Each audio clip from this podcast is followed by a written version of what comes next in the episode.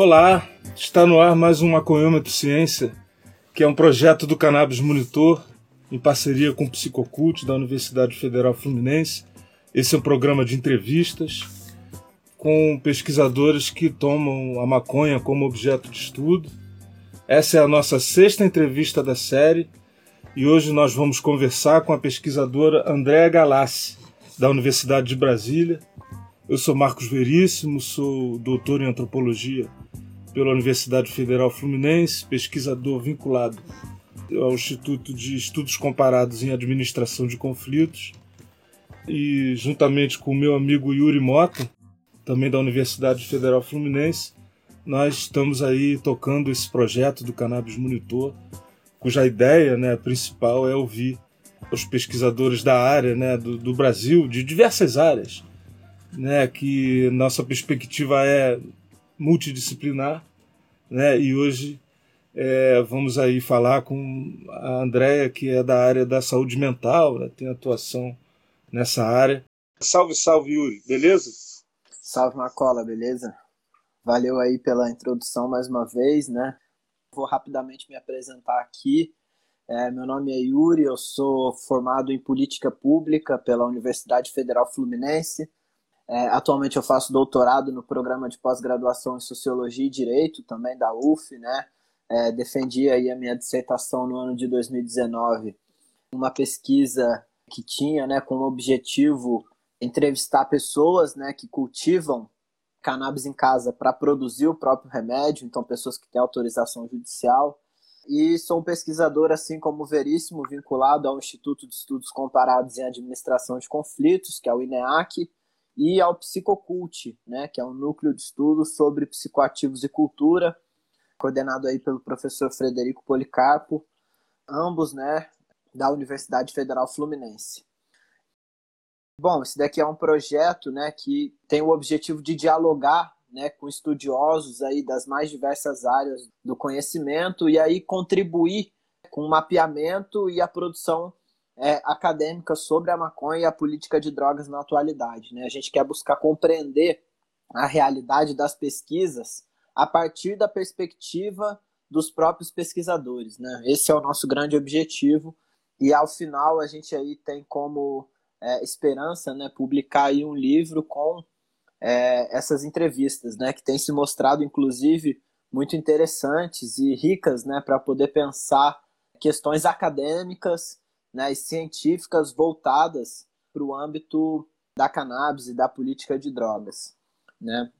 Bom, hoje a gente vai receber aqui para trocar ideia é, a pesquisadora Andréa Galassi, né, que é graduada aí em terapia ocupacional pela PUC de Campinas, mestre e doutora pela Faculdade de Medicina da Universidade de São Paulo, e ela possui pós-doutorado né, pelo Centro de Dependência Química e Saúde Mental da Universidade de Toronto é, bom, a Andrea, né, ela é coordenadora aí do Centro de Referências sobre Drogas e Vulnerabilidades Associadas é, da Universidade de Brasília, professora associada do curso de graduação em terapia ocupacional também da Universidade de Brasília e é professora do programa de pós-graduação em Ciência e Tecnologia é, da UNB.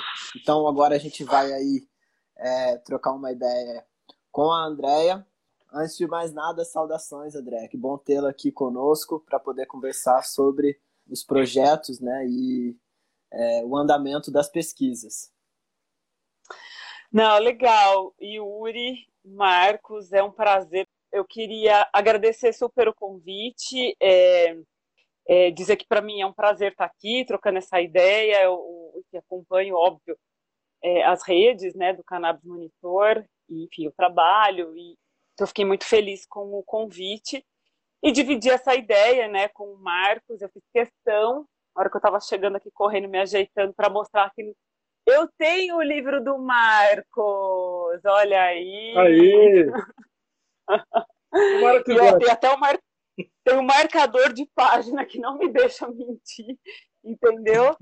Estamos caminhando na leitura e mas comprei, eu, eu digo que né? Como eu, enfim, trabalho mais uma perspectiva epidemiológica, né? Por mais que com populações vulneráveis, mas nessa pegada mais da saúde, né? E, E aí eu sempre tenho muita dificuldade de, de me aventurar mais no campo das ciências humanas, porque não é a minha formação. Então eu digo que as minhas leituras de leituras de lazer são da nossa área, obviamente, mas nessas que eu é, não domino. Então a sua leitura ela cabe nessa perspectiva, né? E para eu me aventurar aí nas ciências humanas e tal, então para dizer, fiz questão de correr lá, deixa eu catar o livro só para fazer um merchan aqui e tal.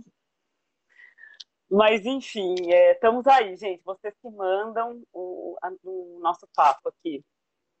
Legal, Andréia. Bem-vinda. É, enfim, tomara que você goste do livro. É... Já estou gostando, muito curioso até onde eu cheguei. Mas e a gente. Legal. É, enfim. Vamos lá, então. É, eu queria começar pedindo né, para você falar um pouco da sua trajetória, né, como é que foi é, essa construção né, de você como pesquisadora até o momento. Uhum. É, vamos lá, assim, para a gente, para não ficar muito monólogo, para falar rapidinho, a gente ficar trocando aí a bola, batendo a bola. Mas assim, é, eu sempre, eu costumo dizer assim, que eu sempre trabalhei com pessoas que usam drogas, sempre, né? Sempre foi meu primeiro trabalho, com 21 anos, e é o que eu faço até hoje, aos 42.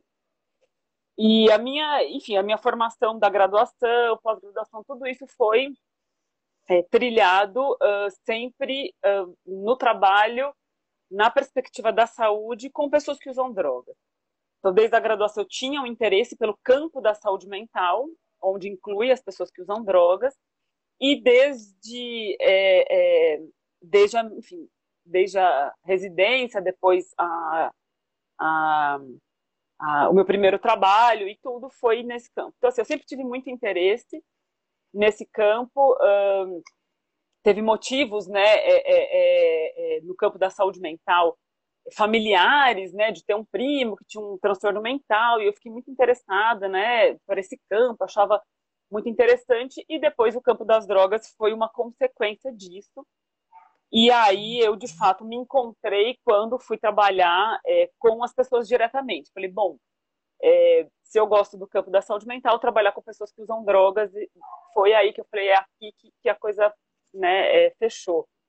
E aí daí foi, enfim, é, é, desde então, sempre estudando, né? Então, mestrado, doutorado, tudo nessa perspectiva, né? Então, sempre tive muito interesse no início da formação, num entendimento de como que era, é, é, é, de como que, que, era do ponto de vista epidemiológico, né? O impacto uh, das pessoas, o impacto do, do, do, do uso de substância numa perspectiva econômica, né? Eu queria entender como que se dava no SUS, como que era isso? Quer dizer, não só a questão do uso em si, dos problemas relacionados, mas toda a cadeia de é, que envolve é, esses, esses custos, né? Mas eu tive muito, eu trabalhei isso no mestrado e no doutorado, e aí, depois que, uh, trabalhando com as pessoas que, que usavam drogas, eu comecei, então eu trabalhava e fazia minha formação. Então, eu sempre trabalhei, isso eu gosto sempre de falar, porque né, é alguém que trabalha com enfim, é, tratando as pessoas que usam, você tem que presumir que você, hoje mesmo sendo professora, eu não saio do campo, porque é do campo que a gente consegue ter as nossas inquietações e entender como essa coisa funciona. Então, eu gosto muito de falar isso, porque eu fiz mestrado e doutorado sempre trabalhando diretamente no SUS e, e com essas pessoas. E aí foi, enfim, pelo próprio trabalho, fui entendendo um pouco nessa perspectiva epidemiológica, depois eu comecei a me interessar muito mais pelas vulnerabilidades das pessoas que usam crack, eu queria muito entrar nesse entendimento mais global, sistêmico dos, uh, né, enfim, da, das pessoas que usam drogas e das vulnerabilidades, né, o que gerou inclusive o nome do centro de pesquisa que, que eu coordeno, enfim, desde de 2012. Mas é um, foi um pouco essa um pouco essa história, né? É, mas, e assim, como é que você decidiu pesquisar esse tema? Né? Enfim, acho que você já adiantou um pouco, né? mas é, o que, que despertou o interesse? Né? Você falou do seu primo, para além dessa coisa familiar, tem alguma outra coisa né, que te levou né, a escolher entre várias outras opções? Essa uhum. em específico? É, eu acho que foi assim, eu digo que assim, essa questão familiar era o que acendeu a, a, a luz do interesse pela saúde mental. Né? E aí a questão, enfim, das pessoas que usam drogas foi uma coisa meio por consequência de ter o meu primeiro trabalho no, com pessoas que, que, que, usam drogas, que usavam drogas, e aí eu migrei para esse campo e realmente foi daí que, que a coisa toda desenrolou. É, bom, pesquisar diretamente nesse campo, falando das pesquisas um pouco mais atuais, elas, especialmente né, da pesquisa com cannabis medicinal, não sei se eu estou me adiantando, mas eu acho que é, na verdade, assim, é, é aquilo que, que outros estudos é, apresentam, que é a grande questão de que as pessoas que usam crack, elas usam maconha para diminuir todos os, é, é, todos os efeitos ruins, né, de um dia de uso de crack, do, da falta da substância, de, é, enfim, de, de, de, do mal-estar que gera depois a ressaca do próprio uso e então o uso de cannabis sempre foi tido como uma maneira dessas pessoas conseguirem dormir, se alimentar melhor e, e estar num, numa situação um pouco mais tranquila. Então isso era observado. Então assim, quando eu é, é, trabalhava em Campinas, né, atendendo essas pessoas, era assim, era quase que unanimidade. Então assim, as pessoas que usavam crack, elas tinham as suas invernadas, como eles mesmos diziam, e depois eles um, é, faziam ali um refresco no uso de, crack, de maconha para poder minimizar todo esse mal-estar, voltar a comer e tal. Então, isso era uma coisa que empiricamente, ou seja, ali no cotidiano com essas pessoas, a gente observava essas coisas. Então, essa era uma razão que me levou muito mais para frente a, olhar para isso. Uh, depois, outras questões, né, assim, que, que começaram a me levar a querer entender um pouco essa associação eh, das tais vulnerabilidades que eu falo. Dizer, então, você tem pessoas que usam, que usam drogas, as mais vulneráveis, né? as pessoas que usam crack, e essas pessoas, eh, quando você vai ali ver no miúdo, né, ali você vai olhar a coisa, é, é, é um negócio que você diz, como eu falo, para aluno, né? Pra, eu digo assim, se você olhar, você vai ver que o uso de crack é um detalhe, né? Numa história repleta de, de enfim, de falta de acesso a direito, de perda, de violação de direito, de violência, de, de, de, de muitos, muitas dificuldades e que aí as pessoas acabam tendo consequências e, e, essas pessoas usam crack ali como enfim, uma forma de lazer ou não. Ou... Mas essa coisa do crack aparece ali quase que numa mistura de um enredo que é um enredo de muita história é, desfavorável. E então isso também chama atenção, né? E aí e aí vai juntando essas coisas todas. Então, e aí o, o meu interesse é olhar para isso numa perspectiva que não é a perspectiva, por exemplo, etnográfica, né? Que aí que, que é, é o campo de trabalho seu, por exemplo, né, Marcos? E, e, e, claro, eu não tenho essa formação. Então, assim, eu, o meu olhar é para entender essa conjunção numa perspectiva de saúde, numa perspectiva epidemiológica, que tem um pouco essa pegada, e trazendo também para a saúde, que é muito dura muitas vezes, esses elementos do contexto. Quer dizer, então, né, assim, discussões em que, se você está no campo da saúde, você é, escuta falas do tipo a dependência química é uma doença do cérebro, não sei o quê.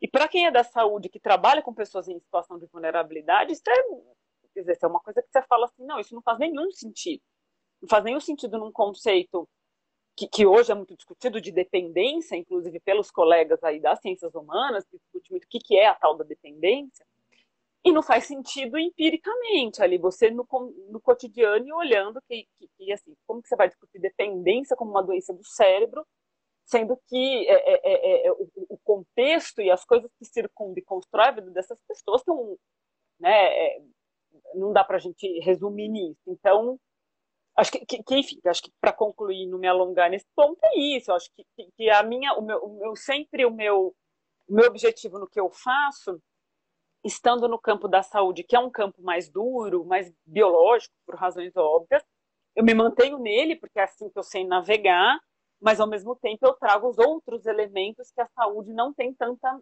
habilidade para olhar nesse campo da dependência. Então, um pouco esse, essa misturinha assim que, que eu procuro fazer, que é o que me traz satisfação de ser uma pessoa que, uma trabalhadora da saúde, né, uma profissional e, uma professora do campo da saúde, para a gente sair dessas amarras mais biológicas e olhar a questão do uso de substância com todos esses elementos que, que, que o compõem. Valeu. Você, inclusive, André, terminou falando com o que eu ia começar perguntando, né?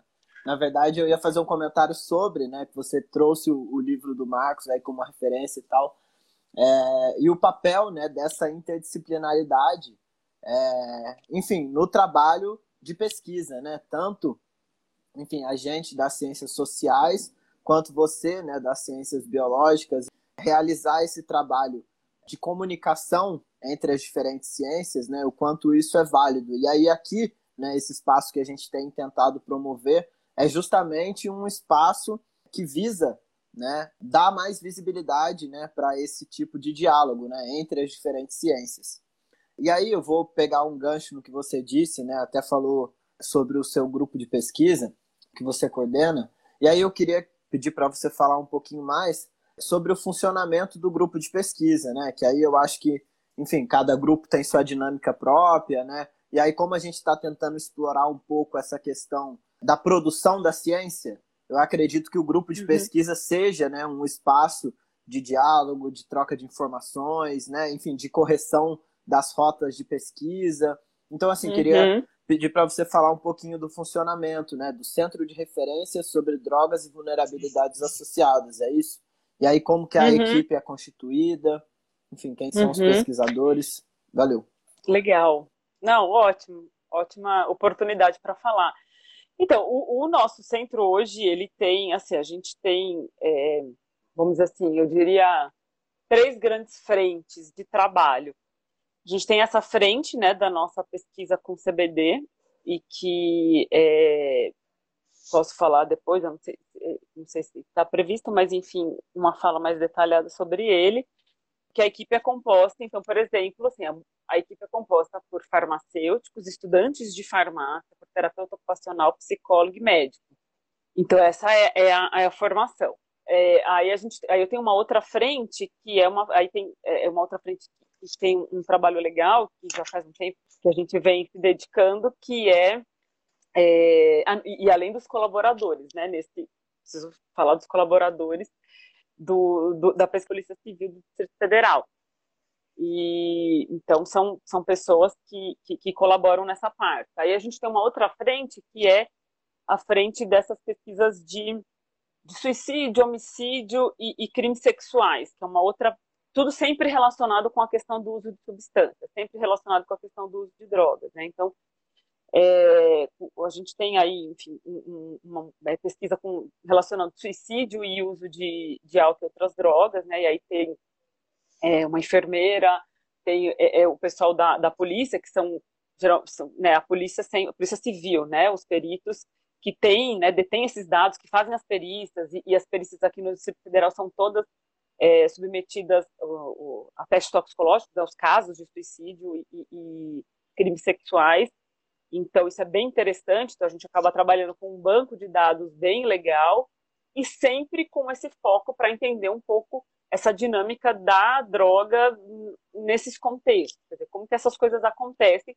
Um pouquinho do que eu estava falando antes, né? Assim, sempre tentando deslocar um pouco o, o, aquela discussão de dependência muito ali numa perspectiva é, é, estreita, mas tentando dialogar com outras dinâmicas, né? Então, é, tipo assim, tentando, por exemplo, a gente tem os dados nessa, na, na, nessa linha do, do, do, suicídio, a gente tem entrevista com familiares, para tentar entender como que esses familiares poderiam imaginar uh, em termos de comportamento, motivações, para você tentar.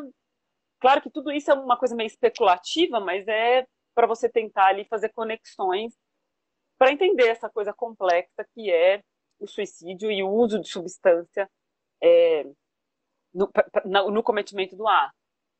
É, e aí a gente tem uma outra grande frente né, de, de, de trabalho que tem a ver ali com é, acesso a, a tratamento, uh, estigmas relacionados ao próprio uso. Né? Então, assim, aí nesse a gente já também teve muito trabalho, muitos artigos, muita coisa é, é acontecendo.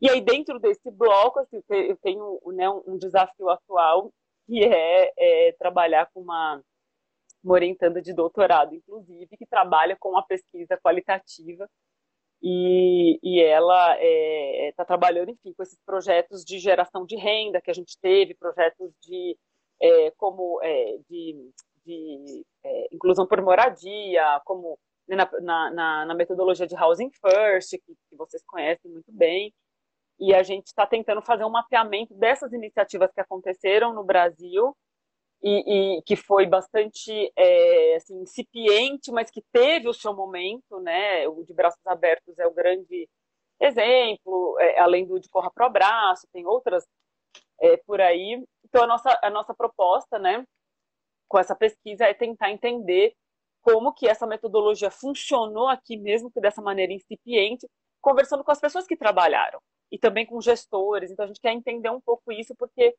foi um, enfim, um trabalho que chegou e ao mesmo tempo que chegou, ele foi, é, ele foi embora muito precocemente por todo o levante é, atrasado que a gente está vivendo e que é, governadores locais dos estados não mantiveram esses projetos.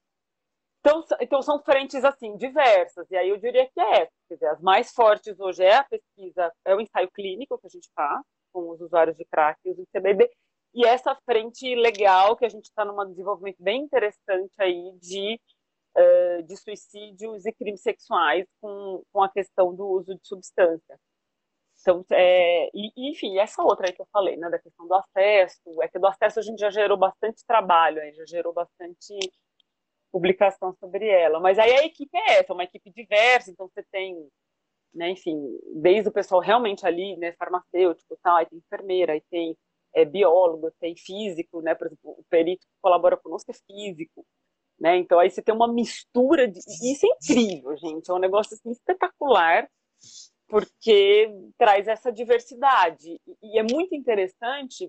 E eu concluo é, é, muito interessante porque eu acho que é isso, quer dizer, que nem estava falando, né, Yuri? Que a ideia é um pouco a gente dialogar com essas frentes, e é muito interessante quando você é, é, traz essas figuras que parece ser uma coisa muito distante, sei lá, quem que imaginaria, né? Quando eu digo assim, nossa, quem que imaginaria que eu ia estar fazendo parceria com a polícia civil, uma coisa assim meio e assim, é um pessoal incrível que topou de cara e que assim, é tudo for free, assim, é parceria mesmo de fazer teste pra gente, de não sei o quê, e no interesse pela pesquisa, quer dizer, são pessoas que querem fazer pesquisa nessa área nossa e que tem uma outra perspectiva. Então, então é, é, demais, assim, e o aporte que isso traz é uma expansão de consciência, aproveitando, né, que, que é demais, assim. E aí a gente vê o quanto por vezes, né, enfim, a gente se apequena quando a gente fica muito ali. Eu acho que isso justifica um pouco as minhas aventuras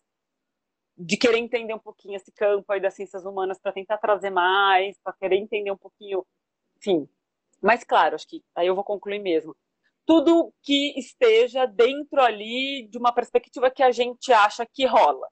Né? Então, assim, você vai trazer para dentro quem você acha que eu não vou fazer, nessa altura, fazer, não vou querer fazer parceria com, sei lá, ah, enfim, ah, não, vou tentar trazer pessoas que vão ali na perspectiva da doença do cérebro para gente. Não, não, não, não. Então, assim, eu tenho um recorte que é o recorte dentro do que eu acho que é razoável, que, que, que respeita também, obviamente, os pressupostos e, e, e, a linha de raciocínio do trabalho que eu faço. Então, só para a gente ter uma diversidade dentro de um, de um, de um contexto, obviamente, né? E aí você falou, né, assim, que tem todo um trabalho, né, que tem uma inserção, né, que tem a ver com a garantia de direitos, até com população em situação de rua, né? e tem esse, esse, esse trabalho né, de, de, de das, aplica, aplicabilidades terapêuticas né, no tratamento da dependência de cocaína com, e crack usando o, a maconha, né, no caso o CBD. Enfim, é, é, fica aí à vontade para se aprofundar um pouco né, nesse. Né, tem, tem essa questão uhum. né, junto às populações de rua e essa questão uhum. do CBD, enfim, fica à vontade aí. E é interessante isso, porque assim, é, é, é, é, você falando assim imediatamente vem na minha cabeça, porque quando a gente fala assim, ah, não, é uma abordagem né, com a população em situação de rua, nessa linha de trabalho qualitativa que eu estou fazendo com essa aluna de doutorado, e aí do, do outro lado, né, uma pesquisa mais dura, que é um ensaio clínico, aquela coisa, mas é tão interessante dizer que assim, uma boa parte dos participantes da pesquisa do ensaio clínico são pessoas em situação de rua.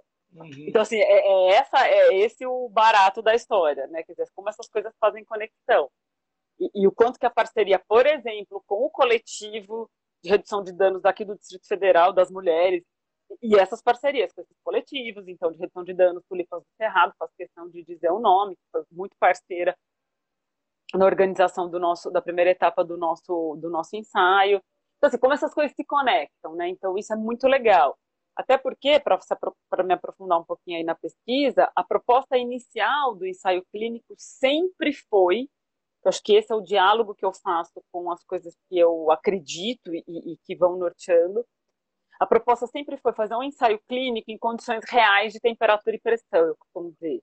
Eu não vou fazer uma proposta de um ensaio clínico em que eu esteja dentro de um hospital, numa enfermaria, com as coisas controladas, porque as pessoas que usam crack não vivem dessa maneira. Então, as pessoas, eu preciso entender como essa substância canabidiol, ela funciona, se ela realmente colabora numa vida real.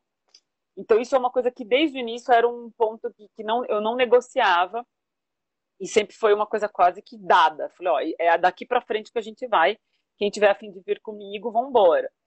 Por quê? Porque qualquer outra pessoa que, que chegasse mais dessa, nessa perspectiva mais dura da saúde que eu estou dizendo, diria, pô, André, mas isso aí, cara, você não vai, você vai ter um monte de perda, você vai ter um monte de dropout, né, que é o, é o nome, ou seja, um monte de perda no meio do caminho, as pessoas vão abandonar, você não vai controlar as coisas todas.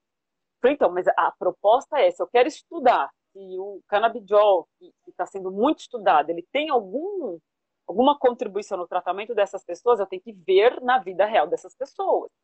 Né? Então, essa sempre foi. Por quê? Porque as pessoas que usam crack têm a vida delas e seria com qualquer outra droga.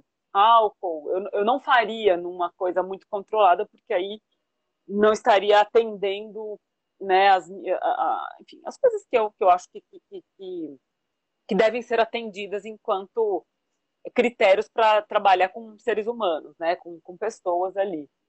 Então, essa foi sempre o ponto de partida. Então, por isso que no nosso estudo, as pessoas são pessoas é, é, que estão na vida delas, elas estão ali e elas vêm para o tratamento conosco, podem estar fazendo tratamento no CAPES, e aí vem a pactuação. Essas pessoas só fazem o medicamento conosco e no CAPES ela continua fazendo o tratamento dela normal.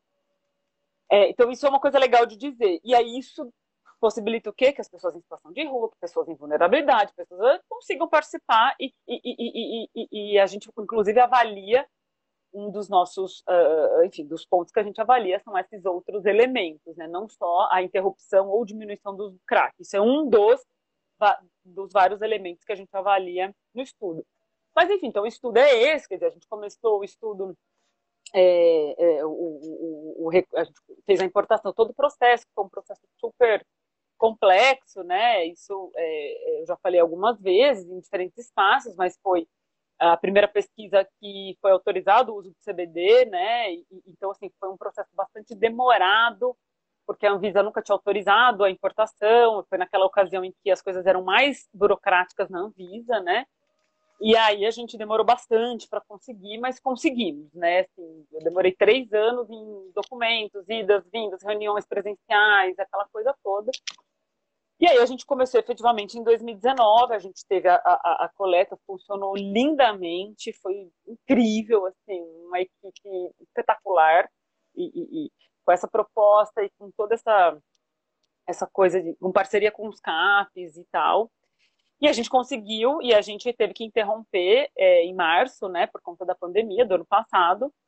E aí a gente então falou: bom, vamos analisar esses dados preliminares, e foi o que a gente fez, o artigo está submetido. E eu, hoje eu fiz reunião com o grupo e falava: assim, a minha angústia é ter um retorno né, do nosso do nosso artigo por conta de é, poder dar visibilidade a esses dados, mas os resultados eles foram bem promissores e, então, assim, a gente tem aí, é, a gente tem uma animação grande com a continuidade da pesquisa, que está continuando agora. Então, é, com, com o arrefecimento da pandemia, a gente retomou, a gente vai é, é começar a divulgação há duas semanas, a gente retomou é, é, é, com autorização da universidade, porque vocês sabem bem que a universidade está com trabalho remoto, mas aí a gente fez todo um, um trabalho para conseguir para a universidade autorizar, porque a gente tem os, o canabidiol está aqui, ele vai perder a validade. Eu preciso, pelo amor de Deus, finalizar o estudo. Então a gente retomou, mas a gente tem aí essa primeira etapa concluída,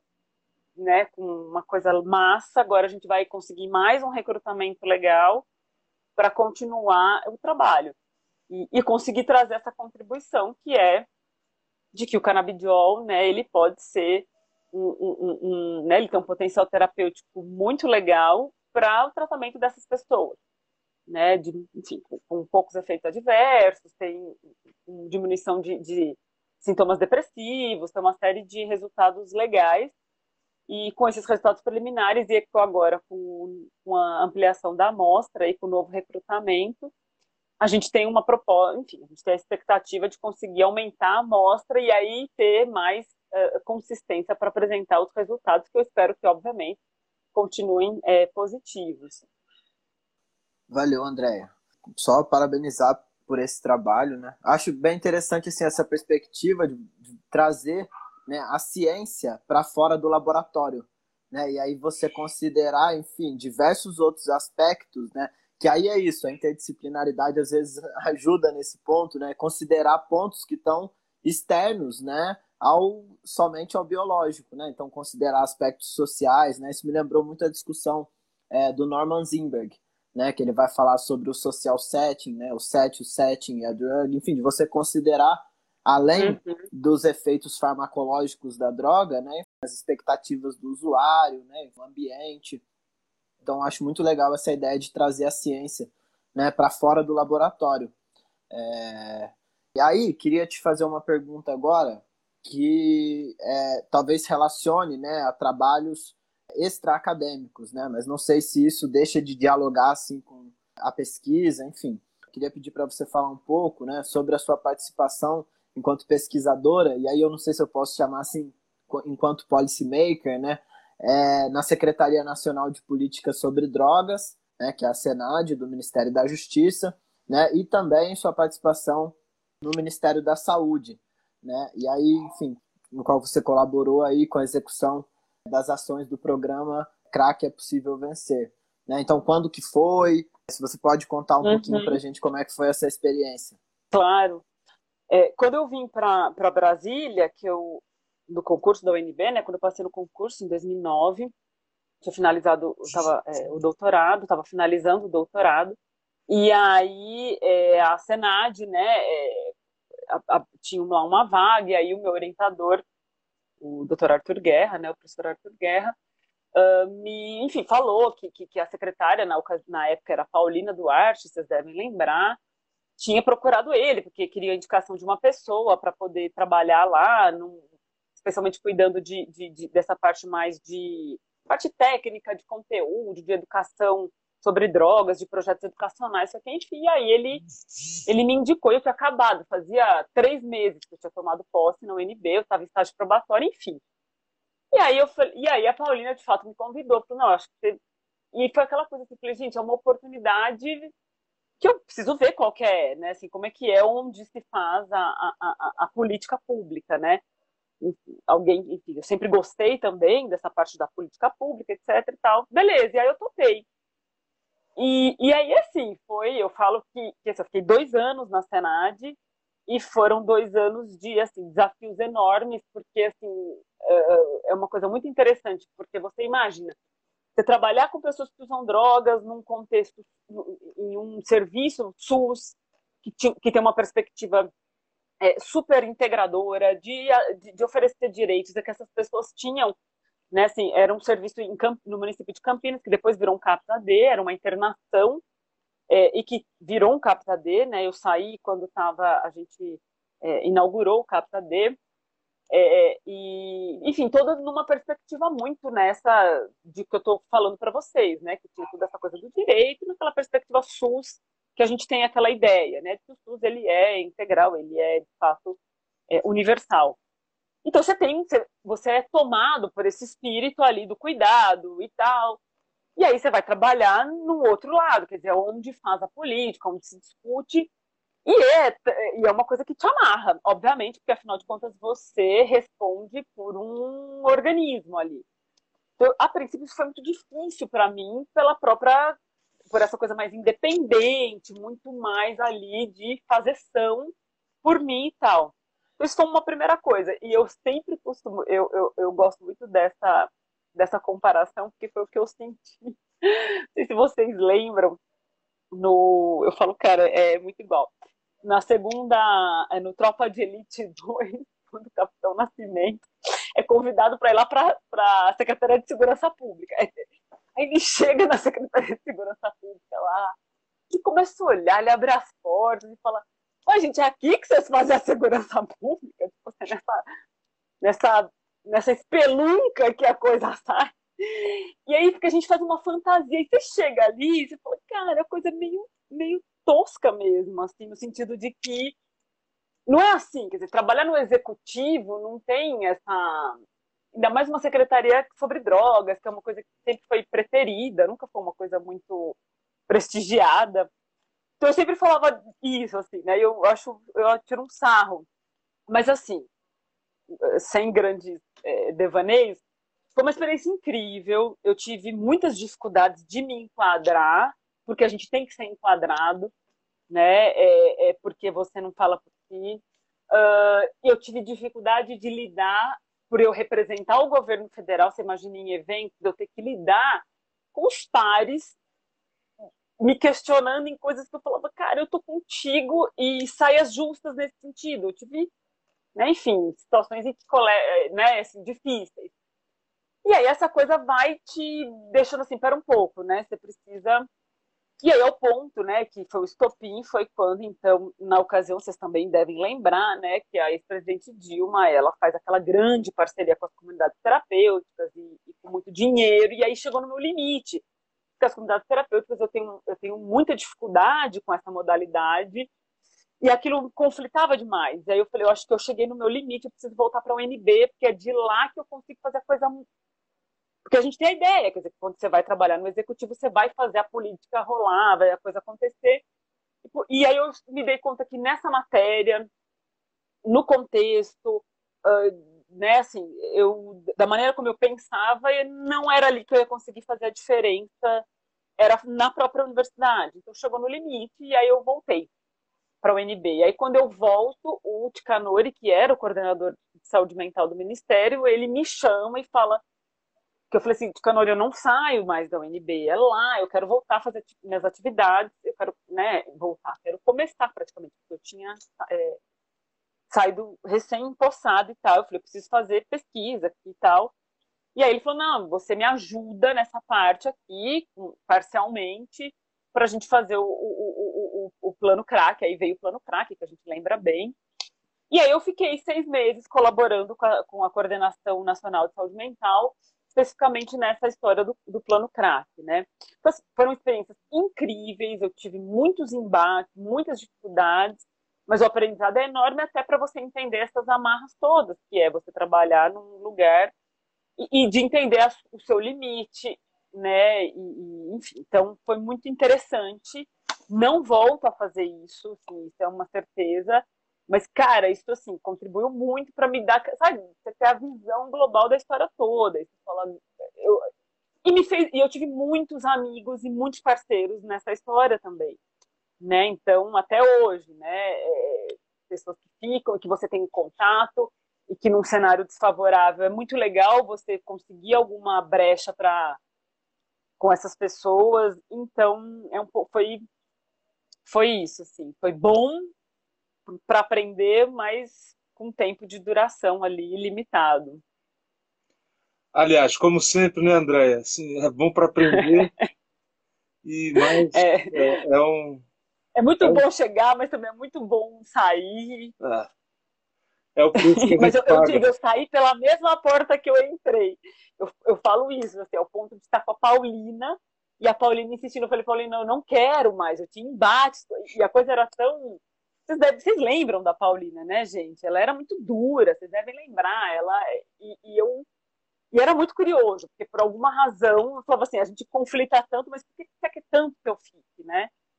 Mas foi, a saída foi honrosa, eu, é, mas assim, tinha que sair, né?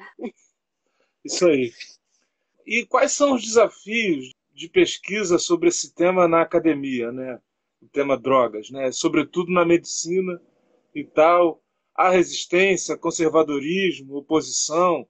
Enfim, a gente sabe do artigo que você publicou em janeiro. Enfim, é, como é que é isso? Assim, eu, eu preciso é, dizer que assim, a UNB, a Universidade de Brasília, ela sempre foi super, ultra parceira e respeitosa. Né? Então, eu cheguei na UNB com 31 anos, já com a trajetória toda de drogas, sempre na coisa drogas, né, ao ponto de, enfim, né, aquelas coisas, né, professor mais velho, ah, ela que é professora das drogas, aquela coisa que tem um, né, você fica assim, novinha, mais nova.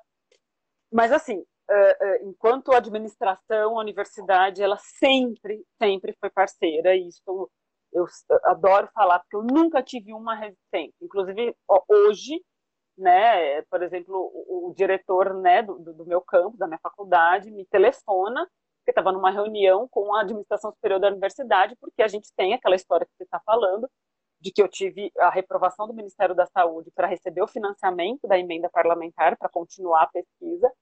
Só que eu entrei, né, eu judicializei o processo e a UNB foi convocada a compor o processo, porque não sou eu que recebo recurso, é a universidade.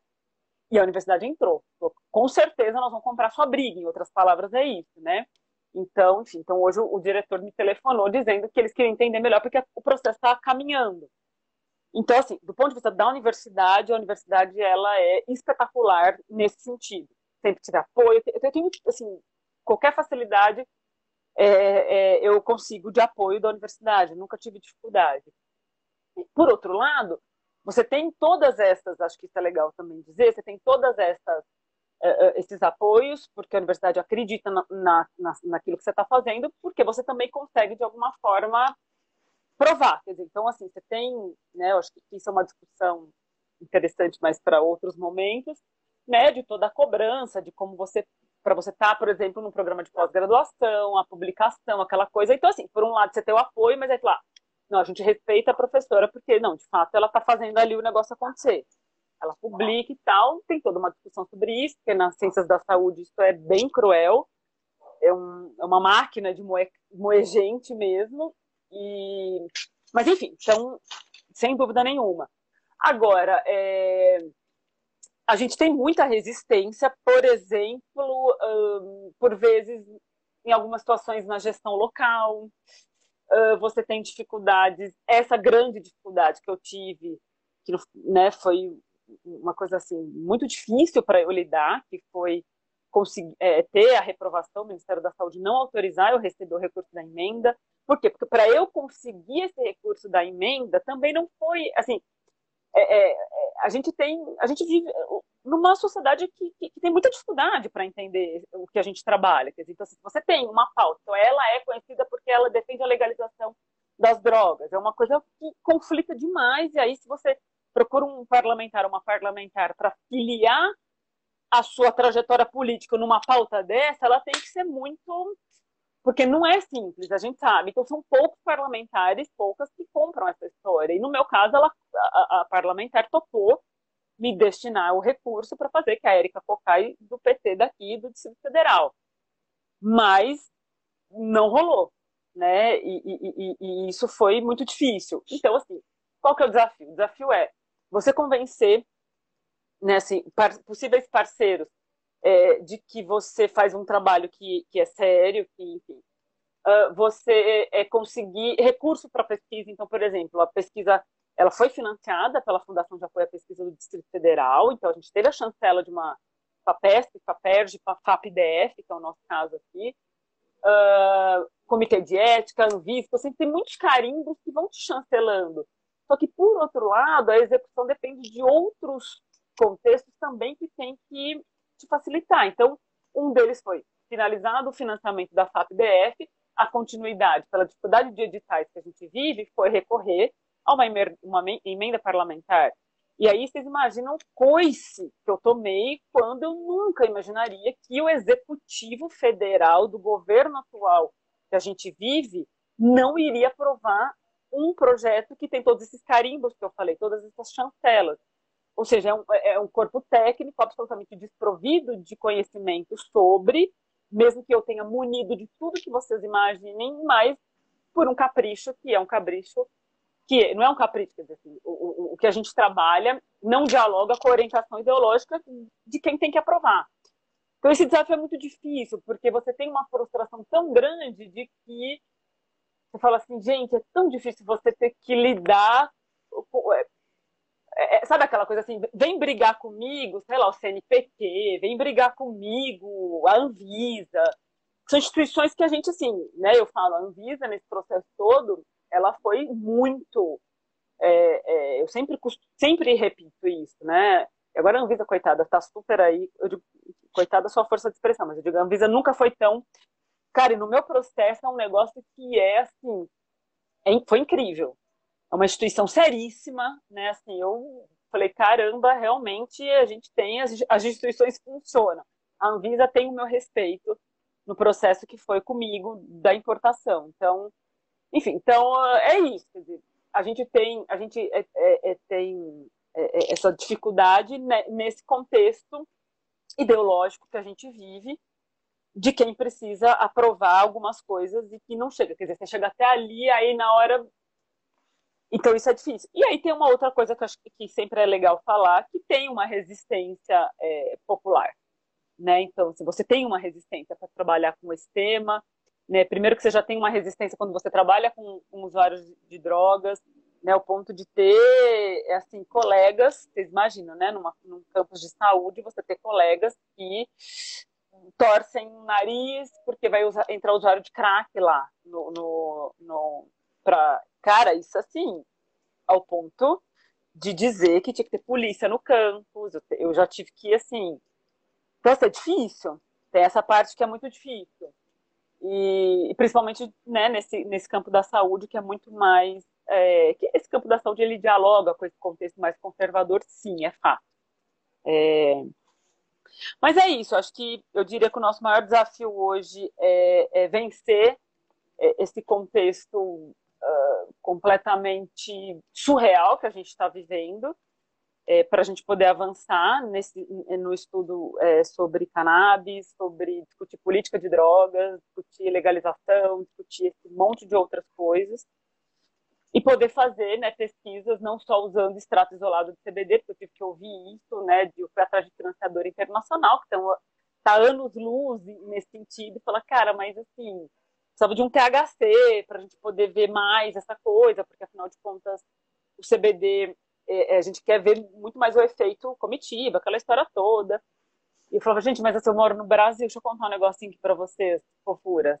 Eu tenho essa dificuldade. Então, né, enfim, se eu, né, eu sempre falo, né, por exemplo, o Fileve, que é um excelente, é um colaborador, assim, de primeira hora, ele, ele colabora com a nossa pesquisa, inclusive, é, publicou com a gente a revisão sistemática que a gente publicou, e ele tentou fazer a pesquisa dele lá é, com flores, né, importando, e obviamente ele não conseguiu, e, foi difícil. Então, assim, esse é o contexto. Então, a gente vai no miúdo ali do que é possível, dentro desse cenário é, atrasado que a gente vive. Valeu, André. E aí, enfim, pensando nisso que você falou, né, trabalhar com pesquisa já é difícil, né? E aí, quando você coloca algo que é tratado, né, é, sobretudo é, por valores morais, né, que é o caso das drogas, eu acho que isso fica ainda mais complicado, né? Eu estava garimpando o seu lápis para poder mandar aqui a, o roteiro, né, junto com o Veríssimo, e aí vi que você trabalhou também, enfim, é, com questões socioeducativas, né, e a gente tem agora pensado é. nisso também, é, enfim, no âmbito aí da antropologia, né, mas vai acabar, e aí isso a gente já tem noção e tal, que, é, enfim, os, os jovens adolescentes que cumprem né, as medidas socioeducativas, a nossa proposta é levá-los para dentro da universidade. E a gente sabe que isso vai ser uma dificuldade é, grande, né? É, e, e, aí você falou, ah, então aí vão, vão querer colocar a polícia dentro do campus, né? Pois bem, né? Há uma década atrás, quando, né, foi criado o curso de segurança pública e a intenção era levar os policiais para poder frequentar o campus, né? É, enfim, aí o curso de segurança pública foi barrado, né? Então, assim, é sempre muito complicado lidar, né, é, com os atores, né, que estão é, fora da universidade, enfim. É, mas pensando aí nessa perspectiva, né, de, é, enfim, como dialogar com a sociedade, né, e como trazer a ciência, é, enfim, de uma maneira de divulgação e tudo mais. É, e aí, vou partir para essa pergunta, né, que tem a ver um pouco mais com relação às referências que você tem, né, no campo da pesquisa, né, enfim, também pode ser em outras áreas correlatas, é, assim como na sua vida pessoal, né? Mas fica à vontade para poder falar assim as suas referências durante uhum. o campo, né? Durante o trabalho de pesquisa, a sua formação, enfim, e até nos projetos. Uhum. Uhum.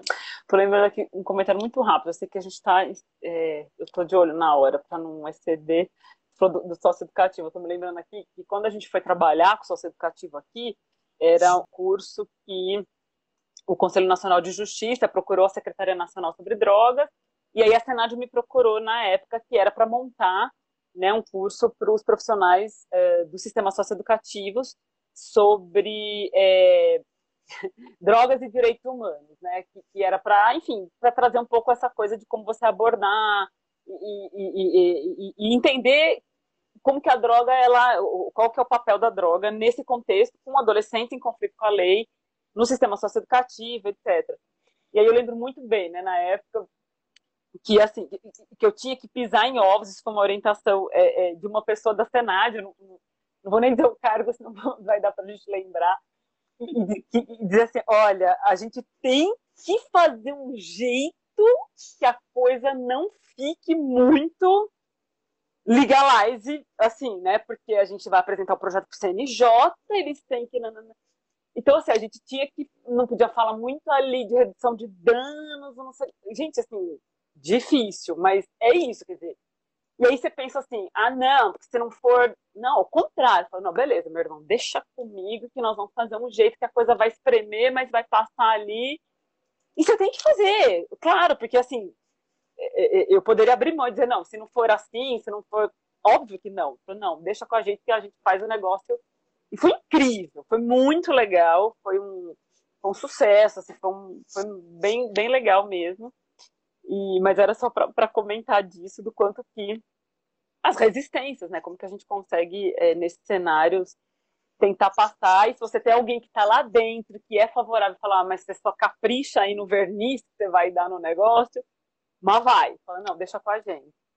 É, então, assim, de referência, é, é legal essa, essa pergunta, é bem legal, assim, pensando, né? Tipo, sei lá, se eu tenho pensando numa figura que acho que talvez é, represente muito, que é uma figura que eu trago desde da graduação, nesse grande campo, né, da saúde mental, que é a doutora Anise da Silveira, ela né, tem o filme da Anise, né, inclusive, que é incrível, né, é feito pela, protagonizado pela, pela, ô oh, gente, me ajuda aí, a Glória Pires, gente, aquela que, né? que, Obrigada, eu ia falar, a comentadora de Oscar mais incrível que a gente tem. Obrigada, me, me fugiu completamente o nome dela. Enfim, é um, ela é uma referência que, que, traz essa humanidade que eu falo, no cuidado das pessoas que têm, é, que fazem uso de substância, que têm transtorno mental. Então, ela é uma coisa deliciosa que traz esse chamego e que te aproxima das pessoas. Então, ela foi uma referência muito, ela é até hoje nesse sentido né? Eu acho que mais distante, porque é, mas é, é, é, é, o que traz essa coisa, moldou essa aproximação que a gente tem que ter e que na saúde é tão difícil, né, de, de horizontalizar cuidado, né, você está próxima, né, e dizer, dizer, hierarquizar.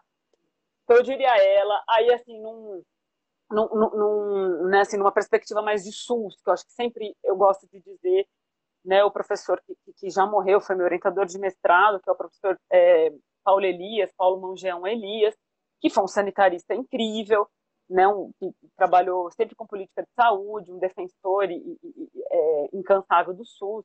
Então é uma figura que eu tenho muito carinho por ele.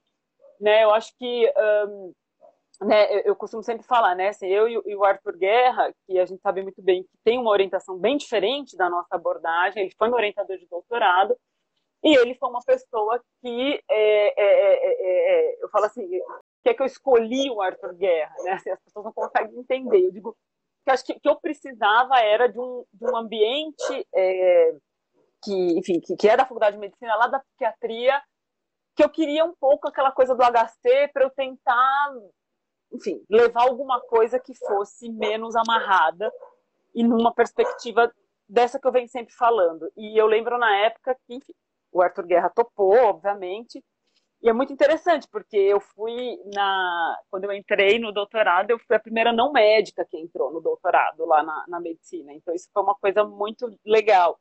E o Arthur, ele foi incrível. Ele me deu todas as. Né, assim, me deu muita autonomia. Então, eu gosto de falar. A gente tem mil conflitos, né, em termos né, de trabalho, por razões óbvias, né? Mas é uma pessoa que, que me ajudou muito nesse sentido e me deu muito espaço. E, por fim, acho que eu diria, para a gente finalizar, tem uma figura atual que eu venho olhando muito, que é uma pesquisadora que ela chama Yasmin Hurd, é pesquisadora professora da Universidade de Mount Sinai, que trabalha com pesquisa com canabidiol, né, com, com, na verdade com cannabis medicinal, e é alguém que assim está desbravando esse mundo no campo da, das pessoas que usam drogas. Então ela vem estudando pessoas que, que usam heroína e usando cannabis. Então, é uma figura muito interessante, uma pesquisadora daquelas que você fala. E é mulher, é negra, e é professora, e trabalha com, com, essa, com essa galera vulnerável. Então, uma, uma figura que eu falo. Ela, inclusive, é uma pessoa que eu quero fazer é, um estágio de pós-doutorado com ela em breve, aí, em dois anos. Com certeza eu estou mapeando. Mas são essas. Aí tem outras que a gente vai depois, enfim, lembrando, mas tem referência é o que não nos falta, né, para ah, para trazer luz aí para nossa para jornada. E é isso, o Veríssimo, por exemplo, né, me dizendo como que é um pátio lá em Buenos Aires das pessoas, entendeu? Como que é a dinâmica, cara, é, de uso de cannabis, como que eles na universidade, então, meu, é, é isso tudo é, é, é sensacional. Então, a gente tem muitas referências que vão somando. Uai, gente, é isso, acho que. Valeu, Andréia. Muito obrigado aí por ter dedicado aí seu tempo, né, pela sua brilhante entrevista aqui conosco, abrilhantando o nosso, nosso podcast.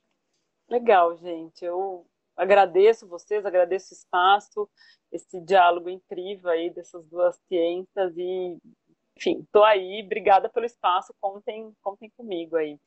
Muito obrigado, viu, pela participação. Enfim, tenho certeza que assim como eu, Marcos também ficou muito contente aí com o nosso diálogo.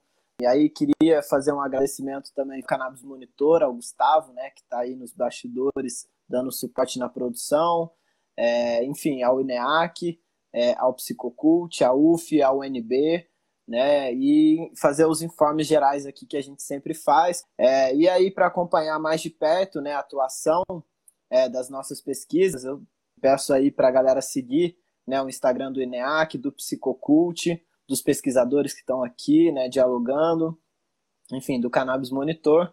E o Cannabis Monitor, né, ele tem uma campanha de financiamento coletivo que é o apoia.se barra Cannabis Monitor. Então, para quem tiver aí é, a possibilidade de contribuir, né, é, esse trabalho que a gente faz é totalmente voluntário. E é isso. Mais uma vez te agradecer pela participação, André. Enfim, foi muito legal aí estar essa noite com você. Massa, gente. Obrigada mesmo. Um beijo grande para vocês. Valeu, gente. Tchau, tchau. Abração para todos e todas. Tchau, tchau.